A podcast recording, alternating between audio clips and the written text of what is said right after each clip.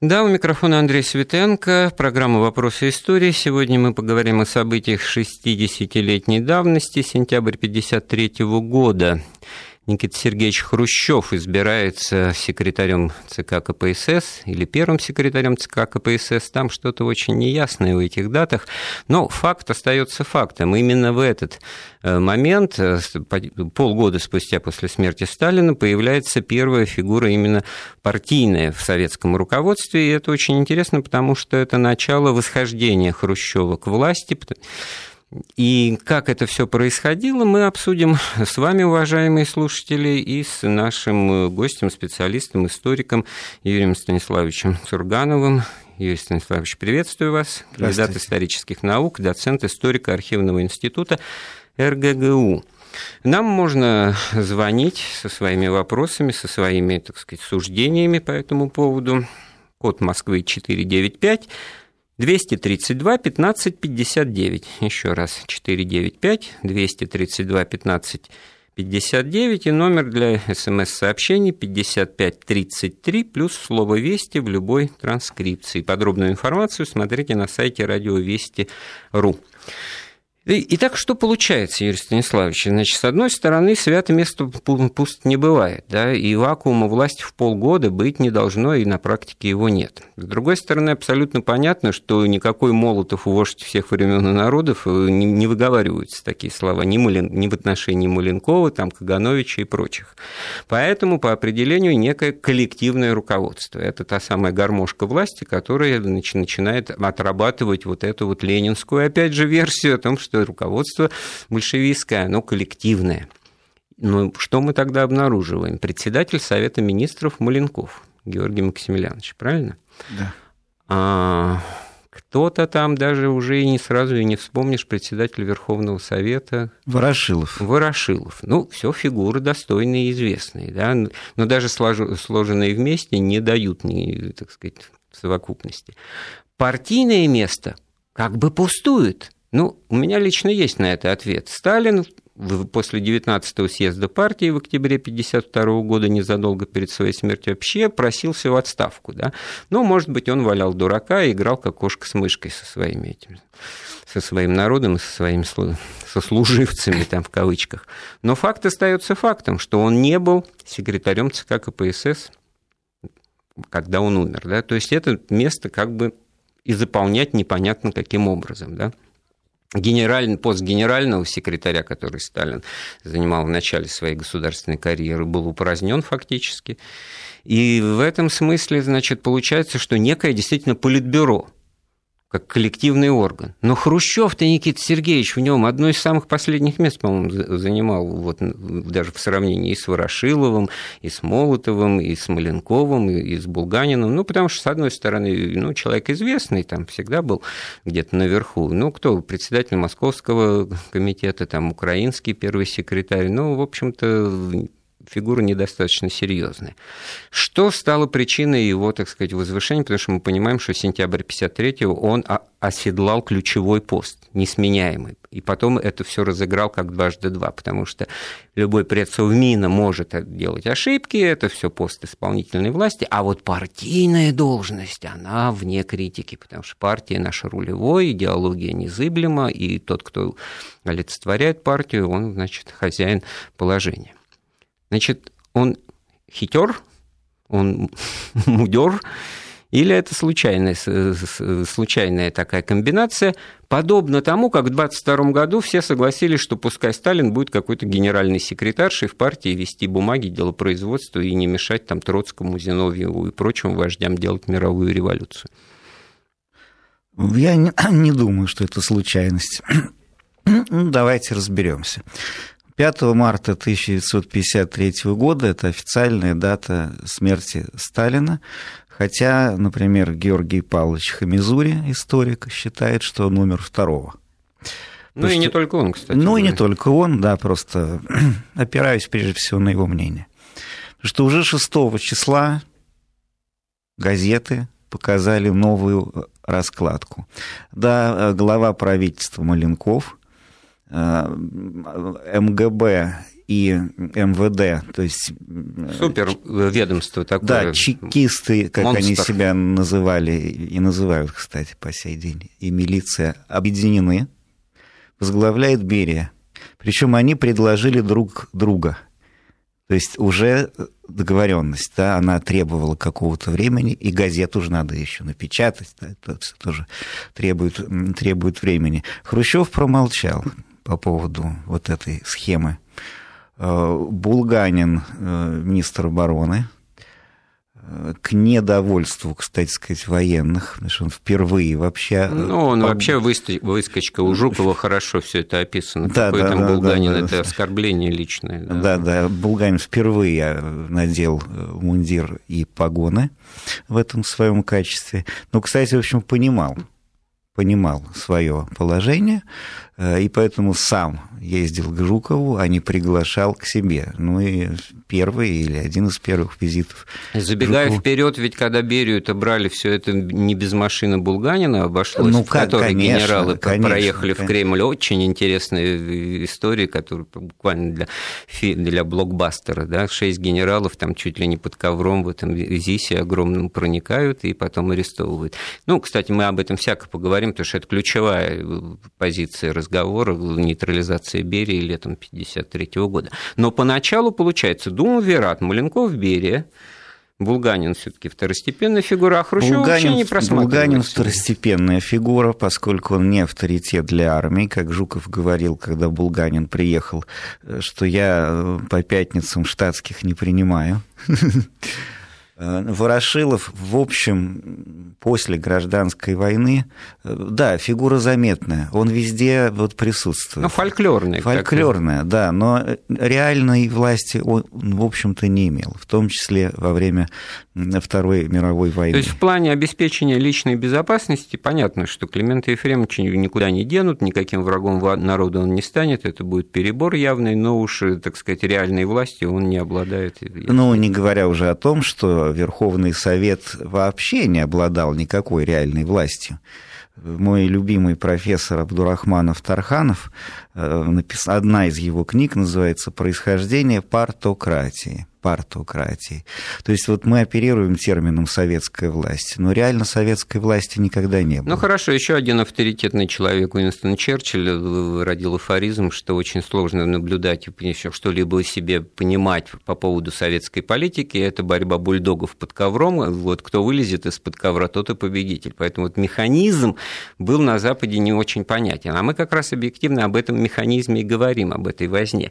Потому что нейтрализовать Берию, вот если почитать воспоминания Хрущева, кстати говоря, можно было бы Никита Сергеевичем и ограничиться. Удивительная вещь. Смотрите, человек пишет, у меня осталось только одно прошлое. В смысле будущего у меня только могила. Скучно так жить. Поэтому я... А с другой стороны, я смело буду говорить о прошлом. Это вот написано им за те 7 лет отставки с 64-го, когда его убрали от власти, по 71-й, когда он умер.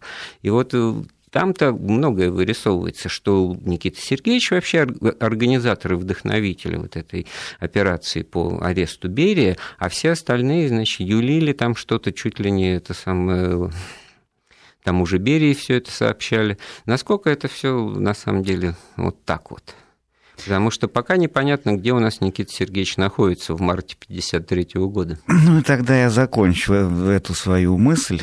Остается у нас э, Молотов, Вячеслав, э, который, в общем, внутри СССР реальной властью тоже не обладал. Это Министерство иностранных дел. Э, это посольство Советского Союза в зарубежных странах. Внутри СССР нет. Ну и, соответственно, что мы имеем?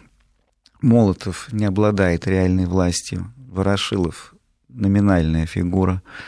Э, Берия и Маленков – да, но когда Берия арестовывается 26 июня 1953 года, и он на этом заканчивается, то, в общем, уже и Маленков э, находится в очень подвешенном положении. Но без того, чтобы Маленков это знал, не случился бы арест Берии, понимаете, с ним-то разговор Хрущев вел. Да? Вел, конечно. Значит, Маленков здесь пытался все-таки, значит, ну, наверное, он также боялся Берии, как, как и все остальные, поэтому, так сказать, этот союз был неравноправным. Ну, говоря. конечно, когда во время своих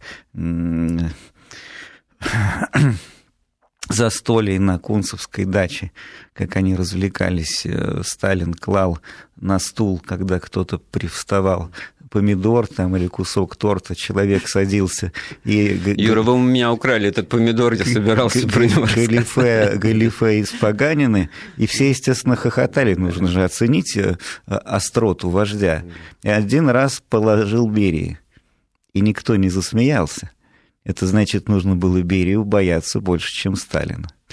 Да, фигу... да, фигура э, Маленков, конечно, он не клал все яйца в одну корзину.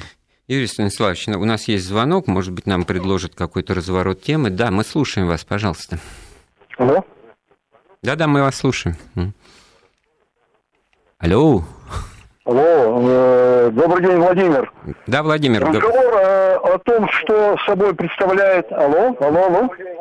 Да-да, алло. Да, слушай, мы вас слушаем, говорите. Вы... Э, разговор о том, что э, о власти Советского Союза, как она в общем-то, создавалась, и почему она просуществовала, в общем-то, недолго после смерти Иосифа Виссарионовича. Я не являюсь сталинистом, но я патриот России.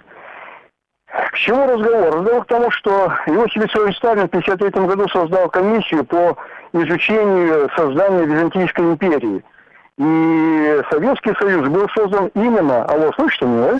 Договорите, формулируйте э, свою мысль, потому что ни один же вы не сталинист. Союз был создан именно по опыту Византийской империи. И существовала вера, верность и любовь. Вера – это э, вера э, какая-то, ну, византийская, христианская, а Хорошо, да, Владимир, спасибо вам да. большое. Мысль такая, что Сталин перед смертью собирался из Советского Союза сделать Византийскую империю, ну, либо образцу и подобию. То есть это все, э, вот как вы, Юрий Станиславович, с этой версией объяснения такой вот очень патетической, романтической, с опорой на веру, верность. А вот мне лично кажется, что Сталин абсолютно не думал о преемнике, абсолютно не думал о том, что будет после него. И все, что он создавал, и все, что мы холят или леют не сталинисты сейчас, это рухнуло через три года, но это факт медицинский, да, а это тоже каким-то образом характеризует Сталина как, так сказать, выдающегося государственного деятеля, который построил модель, существовавшую при нем, и только благодаря нему. А без него вот все, как дети малые, бродят и, так сказать, и вот это, по этому пепелищу и называют себя патриотами России. Вот печально, да. Хотя я тоже патриот России, у меня даже медаль есть соответствующая. Полагаю, что действительно Сталину притило э, само размышление о том, кто может его заменить. И это характерно для многих тиранов. В открытом письме одного из них э, есть такие слова «если я умру». То есть из этой фразы, на мой Может взгляд, случиться так, что и не умру. Что, да? и не умру. Никогда, что ли, получается? Вот так. Э, что касается э, Византийской империи, э, в истории Советского Союза есть некий рубеж, это 1934 год. Вот чем этот рубеж характеризуется. До него это полнейший нигилизм в отношении истории, истории России. Да. Историк Покровский концепцию эту формирует. Ему посчастливилось умереть он был репрессирован посмертно, это редкий случай. Да, да, да, да, да. Но его ученики, они все пошли на гильотину, образно говоря. И с 1934 года начинается восстановление неких символов э, дореволюционного российского прошлого. Э, это шло э, по нарастающей в годы Второй мировой войны особенно, когда появляются погоны в Красной армии, слово «офицер» применительно к комсоставу Красной армии. Ну, Суворов возвращается, да, Кутузов, Суворов, это Кутуз... некоторые выборочные деятели, да, так да, сказать, да, это все понятно. С религией тоже какие-то, так сказать, да, начинаются некоторые игры. То есть в этом смысле можно, конечно, говорить о том, что вот, ну, рухнула идея мировой революции, поэтому мы осажденная крепость, мы живем сами по себе, мы одна шестая, помимо того, что укореняется в сознании советских людей, вот эта вот исключительность, их непохожесть на всех других людей и живущих по другой модели экономической, политической и так далее, это такой, ну, А вот насколько это Византийская империя, потому что там ну, все, все сравнения хромают, мы сейчас можем углубиться в эту тему, кажется, что нет, просто попытка восстановить царскую Россию, что там в Византию-то уезжать? Для начала просто царская Россия. И, кстати говоря, в обиходной речи, я прекрасно помню бабушка, говорит, кто нынче царь? Вот они говорили, а, нынче теперь Хрущев царь, а что ж потом будет Брежнев царь, какой-то тоже по сравнению с Хрущевым не очень э, такой сильный, твердый и так далее. Ну, они бы так вот на бытовом уровне это и воспринимали, все правильно, цари. Внешние формы действительно восстанавливались. Один символ за другим. Вот перестали быть э, народные комиссариаты, стали министерства после войны. Да?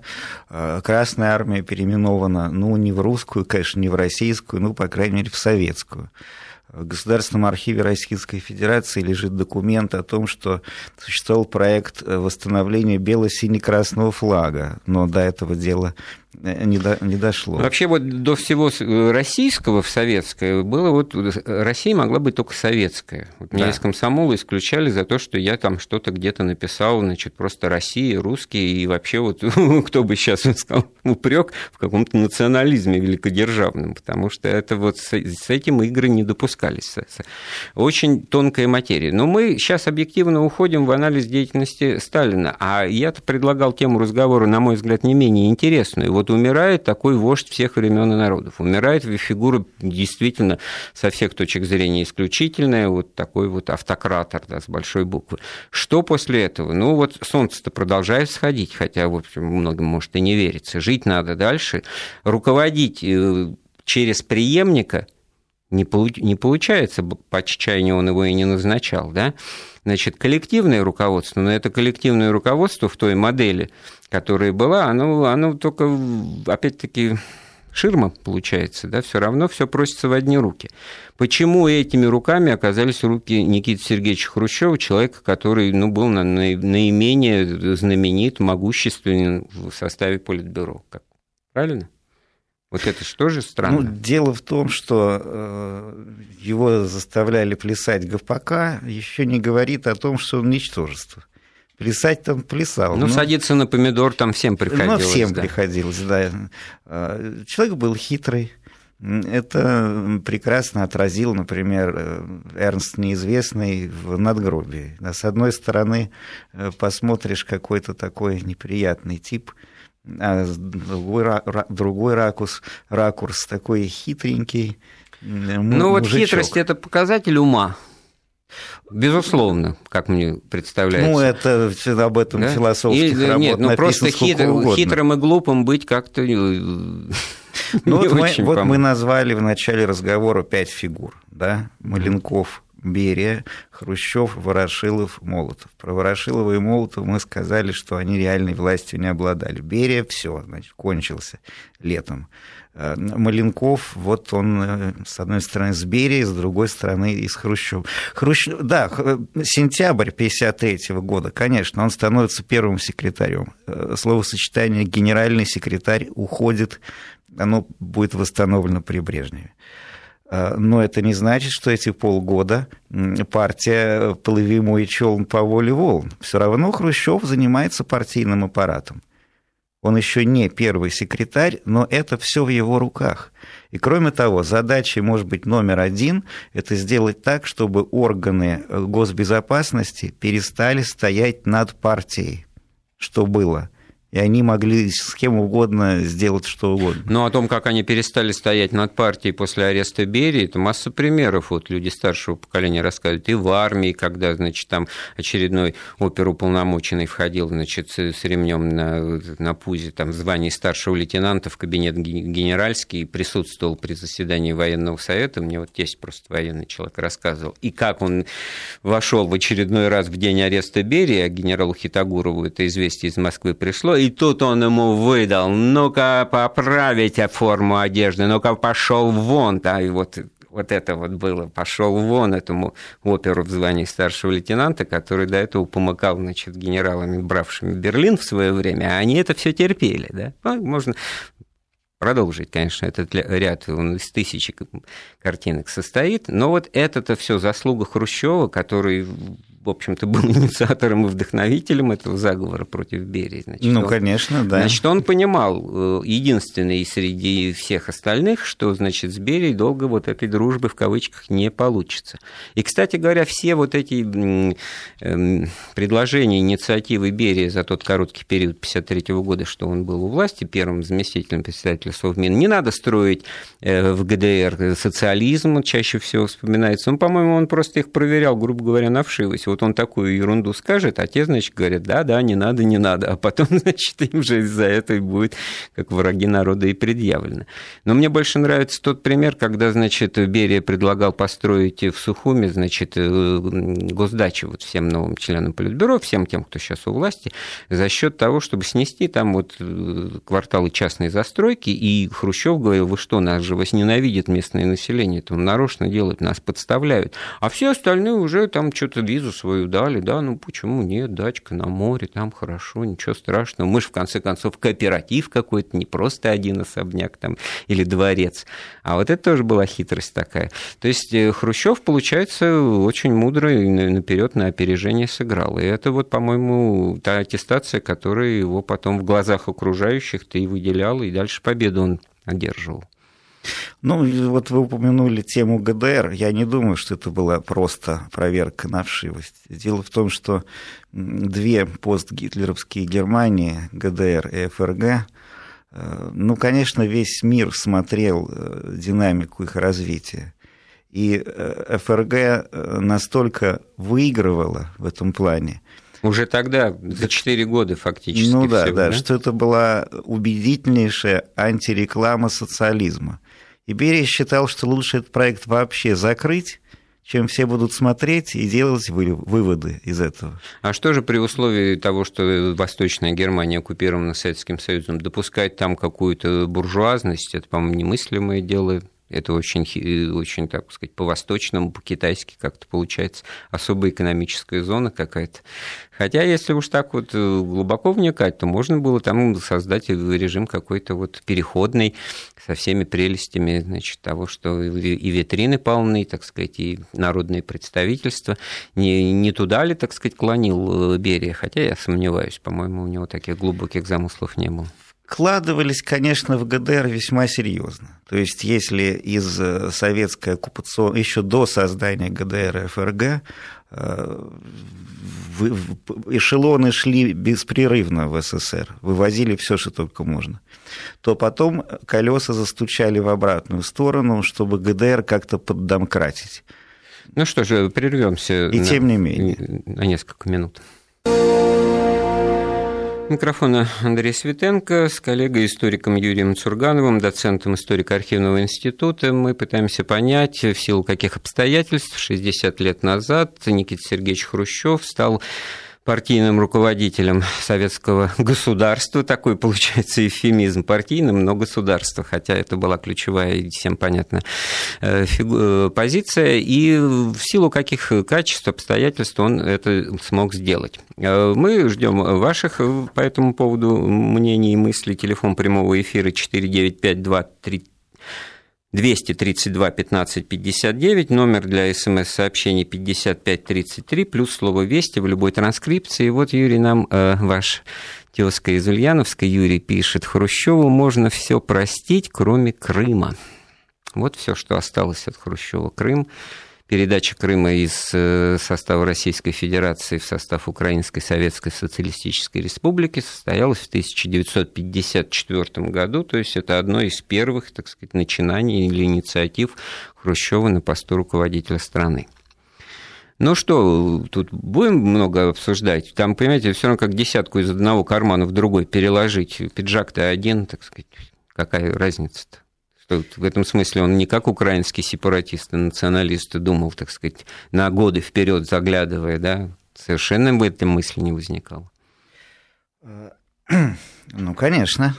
Он, видимо, не предполагал распада СССР, поэтому действительно переложить э, червонец... А тут у нас уже один шаг до Византийской, до разговора о Византийской да. империи. 54 год, это, как мы помним, очередная круглая дата, как выражались в СССР, воссоединение Украины с Россией, но это был некий знак ну вот в рамках той партийной этики, того понимания истории, которые большевики для себя придумали, они вроде бы вернули вот эти исторические вехи, да, и пути становления государства, но как бы очень своеобразно, потому что это не единственный, кстати говоря, пример с передачей Крыма из состава одной республики в другую, когда за счет территорий сугубо или собственно исконно российских увеличивались территории, ну, той же Казахской Советской Социалистической Республики, специально в свое время, в 20-е годы, с передачей, так сказать, районов, э, населенных казачеством, так, чтобы это все как бы, так сказать,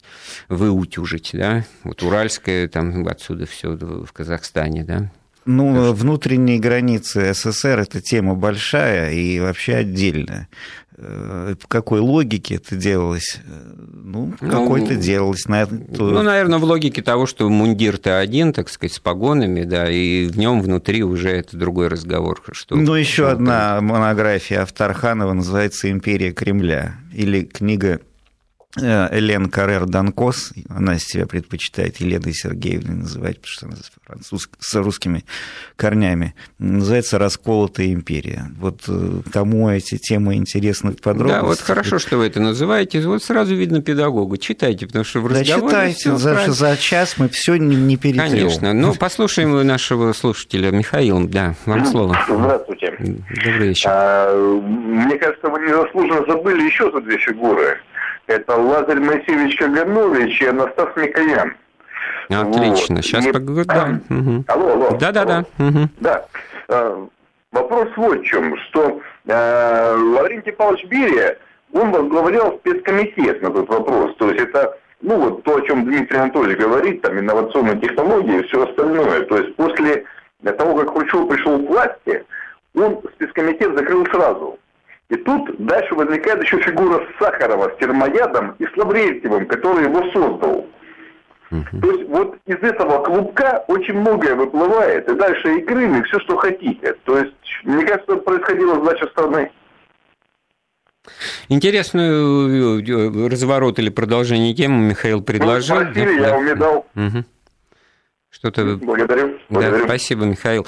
Ну, во-первых, значит, Анастас Иванович Микоян вот в контексте того, о чем мы сейчас вот говорим, э, оказался единственным членом Политбюро, который уже даже после ареста Берии пытался, значит, какую-то компромиссную позицию занять и говорил, что Берия в коллективе работать может. Он даже что, не понял, что Берию-то арестовали всерьез и надолго, что его убирают с политической арены. Известно про Микояна, что ему принадлежит эта фраза «мне не надо зонтика, я пройду между струй», то есть это мастер ловить лавирования, мастер компромисса, но в данном случае он совершенно перебрал и не рассматривался в качестве ключевой фигуры в 1953 году. Потом-то он быстро, в общем-то, примкнул к Хрущеву и как бы вот вторым э, в этом тандеме следовал за ним события 1957 года, борьба с антипартийной группировкой там, но не более того. Лазарь Моисеевич Каганович, по-моему, уже выработанный материал к 1953 году был. Что от него ждать? Или я не прав? Э, да, э, про Микояна говорили э, от Ильича до Ильича, без инфаркта и паралича. Ну, я имею в виду Ленина и Брежнева. Да, да. конечно. Да. Политический долгожитель, мастер компромисса. Я думаю, он и не стремился быть фигурой номер один, потому что это риски – вот, вполне достаточно быть вот в числе высоких людей, но не номер один. Потом он все-таки занимался такими жизненно понятными вещами, колбасой, сосисками, там Микояновская колбаса не которую, случайно не с потолка названа, да? По сей день да, при, привез технологию американского, значит, мясокомбината еще в 30-е годы, да. вот он там стоит на востоке столицы, пожалуйста, это то заимствование, это к вопросу о модернизации. Взять то, да, что да, есть да. у них, построить у себя и, так сказать, да, да, идея, идея. догонять догонялки, Идея да? фастфуда. Теперь вот с догонялками в области ядерного оружия, ведь ну, действительно я думаю, немало людей думают, что благодаря Берии у нас атомное оружие, не благодаря Курчатову, Сахарову, Тамму там, и, и прочим академикам, яйцеголовым, которые еще в 30-е годы Сталину пытались про это сказать, ничего не понимал в этом. А вот когда уже у американцев это появилось, и разведка донесла, тогда уже хихоньки-хахоньки в сторону, давайте вот повторяйте, значит, то, что сейчас вам поднесут наши разведчики, значит, оттуда заимствовав. И в этом смысле, значит, вот ликвидация Берии – это и выход вот в проблему большого оружия, который, значит, Хрущев как-то, так сказать, по-другому понимал. Да? Это уже серьезно. Ну, Берия не был ни физиком, ни химиком, ни математиком. Это чекист э, голубых кровей, что называется. Сейчас э, вот всякие книжечки появляются. Эффективный менеджер, то ли Сталин, то ли Берия, кто из них более эффективный менеджер. Они друг с другом спорят. Э, но это в любом случае организаторская работа, но это никак не работа ученого более организаторская, имея в виду, когда понятна цель. Вот взять то, что уже этот велосипед изобретен, и как-то сделать так, чтобы этот велосипед э, производился у нас. Да? Но Сахаров с водородной бомбой – это уже не повтор, это, так сказать, ноу-хау. Тут мы опередили американцев. Да? И в этом смысле, ну, наверное, научно-технический прогресс, деятельность секретных физиков, она все таки где-то особняком стояла. Им надо было просто создать условия, да, Э, для того, чтобы они своим делом занимались, и потом плоды этого сказать, можно было использовать властью. Сам же Андрей Дмитриевич Сахаров в свое время говорил, немного смущаясь за пошлость цитаты, что молитесь там для того, чтобы поднять, а, а направить-то мы уже сами направим. Ну, дед там с бабкой, значит, хотели заняться определенными делами-то. Поэтому он говорит, вот мне так и говорили, ты вот типа того, что давай думай про Е равно МЦ квадрат, а уж как использовать эту вот ядерную физику, термояд, это мы сами решим, так сказать сделай нам бомбу, а в политику не лезь. Ну так а что в этом смысле другого мог предложить Хрущев? Наоборот, он как раз и с его именем-то и связан объективно говоря, начало космической эры, ракетостроения, и оснащение советской армии ракетными э, оружием, да, появление ракетных войск. Самое удивительное, что сейчас в исторической памяти абсолютно никто не связывает полеты в космос с именем Хрущева. Вот с именем Сталина все что угодно связывают, происходившее во время его правления. А с Хрущевым нет. Гагарин это само по себе, а Хрущев там и близко не стоял. Хотя на самом-то деле, почему бы нет-то? Разные стандарты подхода к исторической личности. Это вот тоже, кстати говоря, методически, да, получается, я не потому, что я уж такой э, хрущевец, там, хотя из того поколения, которое выросло вот под знаком вот первого, так сказать, переосмысления исторического пути. Там дедушки все это, там, из заключения вернулись, кто, кто жив оказался, всех выпустили. Поэтому мне, кстати говоря, было очень тяжело принять, что он в чем то там не прав, и вот этот волюнтаризм и субъективизм, как может быть неправ человек, который э, сказал правду о сталинских репрессиях. Да? За это ему, кстати говоря, объективная благодарность от всех либералов. Да. Ну, что получается? У нас э, Никита Сергеевич Хрущев-то все-таки, вот как нам э, пишут тоже наши слушатели, хитрый и есть глупый. Все-таки он кукурузник, да, все-таки он недалекого ума, все-таки он какой-то конъюнктурщик, не более того. Ну, он действительно невысокого образования, хотя там мало кто им блистал, вообще-то говоря, в советском руководстве. Но это опытный политик, безусловно, вне всякого сомнения. То, что он в конце концов был свергнут на Октябрьском пленуме 1964 года, ну так он, придя домой, бросил портфель в угол и сказал, что на самом деле это самое главное, что я сделал в жизни, что первое лицо могут просто снять голосование. Да, если раньше цена участия в политике была жизнь, жизнь только да. вперед ногами, так сказать, или в кремлевскую стену, или в неизвестность, да, то теперь можно остаться в живых. Правда, я начал с того, что эта жизнь ему казалась скучна, и вот даже то, что он вот это все э, писал и вспоминал, это было проникнуто не, не, не какими-то, так сказать, попытками доказать свою правоту, а просто занять ум, да, занять ум и вот наверное, может быть, жалел, что он в свое время не поборолся за власть. А там были основания. Он просто устал, наверное, в октябре 64-го, не стал, так сказать, это, ну, поднимать в, войска, не, не полетел в Киев, не поднял войска Украинского округа там, с Кошевым во главе генералом. Да? И такой, такой, такой вариант был вполне возможен. Юрий, вы так задумались, да, а нам нужно сделать, быть, ну, он... подумайте еще, сделаем паузу в нашем разговоре, вернемся к вопросам истории. Да, поступ истории прозвучало в нашем джингле программы «Вопросы истории». Микрофон Андрей Светенко с коллегой-историком, доцентом историко-архивного института Юрием Цургановым. Мы ищем ответы на вопрос. Вот Хрущев 60 лет назад пришел к партийной власти в стране и потом стал действительно руководителем страны на 10 лет как минимум. Как оценить его возможности как политического э, лидера, потому что не заложено, он преемником не был, там ему надо было за эту власть бороться. Вот нам подсказывает один из слушателей по СМС, э, нагадил-то он немало. Вот через обратное, а что он там нагадил-то? Можно разобраться? Можно, конечно, перечислять многие прегрешения Никиты Сергеевича. Времени мало, поэтому я назову только одно –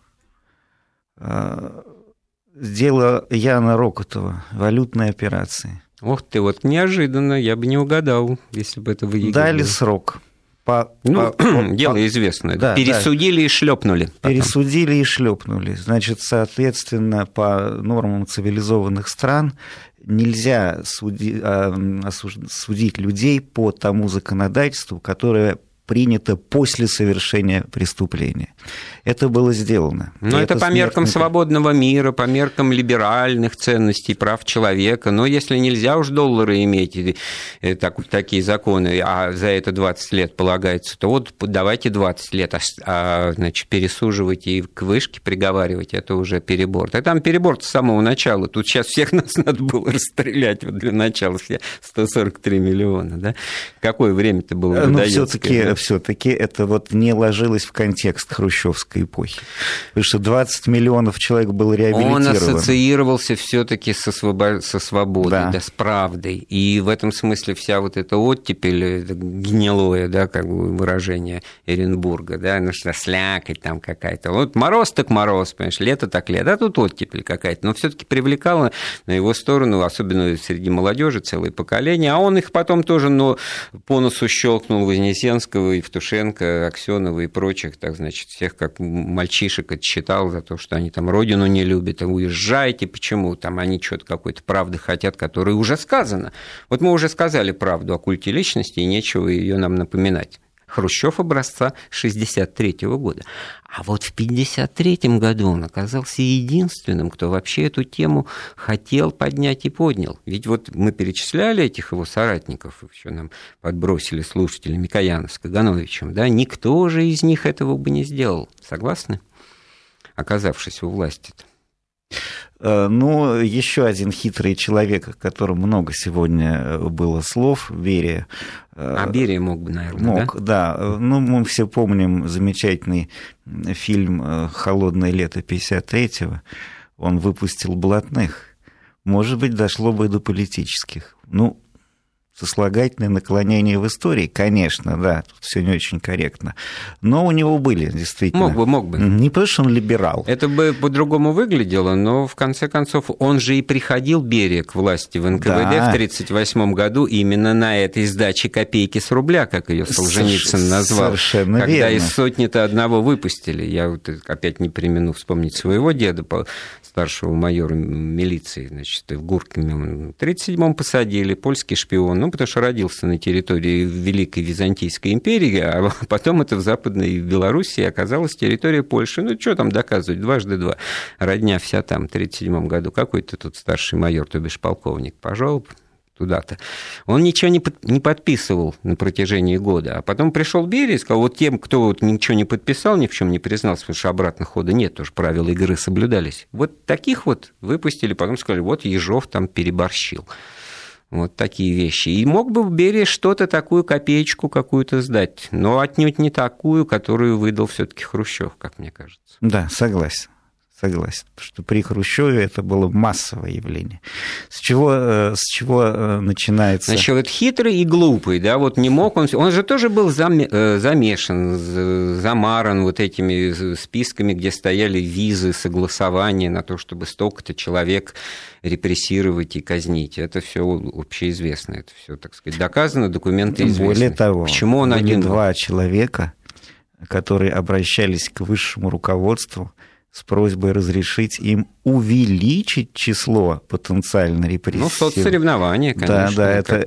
Эйхе, э, о котором с такой теплотой сказано в докладе 1956 года, и сам Никита Сергеевич. Ну, понимаете, был Савл, стал Павел. Ну, на самом деле, вот судя по воспоминаниям э, Хрущева, он многого просто фактически не знал происходившем в стране не по судьбам, так сказать, людей, не по глобальным процессам, не тем более по замыслам Сталина, хотя человек из его ближайшего окружения. Да? Получается, что вот это вот правление это Сталина, это было квази-супер, так сказать, индивидуалистическим. Это человек, который вот один на один, значит, вот с, с миром, как с, на, с шахматной доской. Ну, что ему все вот эти вот сон тонкошеих вождей, как Мандельштам их написал, вот я думаю, Сталин был абсолютно согласен с этой оценкой. Ему было скучно скучно среди этих пигмеев. Я думаю, что он это стихотворение знал, и более того, я думаю, что оно ему он... нравилось. Так, в глубине души. Но он к тому времени выяснил у Пастернака, что Мандельштам – это мастер, да, он как он спрашивал, ну это же мастер. Ему нужны были мастера своего дела в, в любой сфере, да. Опять апология Сталина, значит, других писателей, поэтов у нас для вас нет. Но вот Сталина нет, вот кончился он внезапно. Человек, как в Булгаковский Воланд говорит, он не просто смертен, самое ужасное, что он внезапно смертен, да. И в этом смысле, конечно, мы могли бы поговорить о том, что ему помогли, тот же Берия, да, но это тема другого разговора. Но оказывается, что все-таки ключевую роль вот в этот период игравшие Маленков и Берия, они к концу 1953 года как-то незаметно эту власть теряют, а она, никуда не деваясь, переходит в руки Хрущева человека недалекого, глупого, малообразованного, какого-то смешного, у которого э, репутация в истории кукурузника, репутация стучащего башмаком по Генеральной Ассамблее значит, Организации Объединенных Наций и все такое прочее. Но, нам, по-моему, самая противоречивая личность вот в советской истории. Хотя, с другой стороны, можно же назвать массу очень больших и ярких вещей, преобразований, которые он делал, помимо идеологической сферы, это же была все-таки ставка. Коммунизм через 20 лет – это глупость, в 1961 году было объявлено. Или это просто экстраполяция темпов роста советской экономики, а они составляли тогда около 20%. Нам сейчас эти цифры понятны. Не 2,4, которые вылились в 1 там, и 0, а 20. И если это наложить на синусоиду, то через 20 лет, ну уж точно материальное изобилие это наступит. Так что не все не так глупо. Экономика наша советская, социалистическая, кризисами, как известно, не подвержена, не, она не страдает от конъюнктуры, спадов там, и подъемов. Нормально. Или это все-таки глупость была? Верил ли Хрущев в возможность построения коммунизма, как он предпочитал говорить, или нет, э, мы сейчас уже установить не можем. Вот. Может быть, он действительно верил в возможность. Так вот, принято считать, что он был последний из магикан, из тех, кто верил в, в то, что говорит. А потом уже пришло вот это все брежневское, когда не верили, а слова произносили. И народ это, в общем, четко эту разницу понимал. понимал. Да, да. Вот, и уже никто ни во, ни во что не верит, просто все соблюдают приличие. А расхождение слова между словом и делом, это вот то, с чего перестройка началась. Сколько можно говорить одни слова, а жить по-другому? Да? Угу. Так вот это уже дошло до точки. При Хрущеве этот потенциал еще не был выработан и общество советское еще с энтузиазмом, и те же вот все оттепельщики, и, стро, и стройки там, и все прочее, все уехали и с пафосом комсомольским, задором и так далее, и так далее. Просто пространство личной жизни при этом появилось что не просто едут комсомольцы в дальние места, там, это, целинные, станем новоселами, и ты, и песня вспомнилась советская, а тут любовь какая-то может возникнуть. Тут уже, так сказать, партийного влияния-то тут как бы не присутствует. Есть пространство личной жизни. Вот что создал и внес в советскую жизнь Хрущев. Потом он начал эти рамки обозначивать там со всякого рода стилягами, там, а это вот песенки не пой, там, а волосья подстриги, там, значит, брюки дудочкой не носи. Потом эти брюки дудочки не носи можно оказалось, а вот клеш носить нельзя было. Но вот это вот все попытки руководить там, где этого не надо, в мелочах, да, на этом советская власть, по-моему, очень много потеряла в свое время. Конечно, к концу ее все это настолько надоело, что мы ее взяли и свергли. Казалось, что это очень просто. Вот, мы, кто мы-то, ну, подумайте, что мы с вами, еще раз напомню, у нас в гостях доцент историко-архивного института Юрий Цурганов. Ну, я имею некоторое отношение к, август, к августовским баррикадам 91 года, это предмет моей гордости, может быть, это даже главное событие моей жизни. То есть оказалось, что нужна просто воля. Вот вышло 500 тысяч человек к Белому дому, сказали, нет, хватит. Смотрите, что было с волей советского народа, народа-победителя, за 8 лет до этого взявшего Берлин там, и пропахавшего всю Европу на пузе, это же было поколение людей, которые смерти в глаза смотрели. Это, и вот я говорю с искренней болью за свои, своих отцов, там, детей, э, дедов и всех, кого я знаю. И при этом полное молчание рабское, как кролики на удаву вот, э, Сталину тоже вот такой рассказ, выходит на Красную площадь четыре солдата вот из Берлина вернувшиеся, подвыпившие на Красную площадь, громко разговаривают, подходит топтун в каких-то, значит, калошах, как мне говорит, ну-ка замолчали, ну-ка брысь отсюда. Вот кто он этот вот? Топтун из внешней наружки, которые по, Красной площади ходят и блюдут там порядок. И кто эти ребята 20-летние, вся грудь в орденах, значит? Умылись и ушли, никто ни слова не сказал. Ну, как написал Бродский, смело входили в чужие столицы, но возвращались в страхе в свою. Ну что ж, получается, что э, вот такая история у нас с Никитой Сергеевичем Хрущевым и в ту сторону более раннюю, и в более современную. У нас в гостях сегодня был историк, доцент РГГУ Юрий Цурганов. Эфир программы провел Андрей Светенко. Слушайте «Вопросы истории».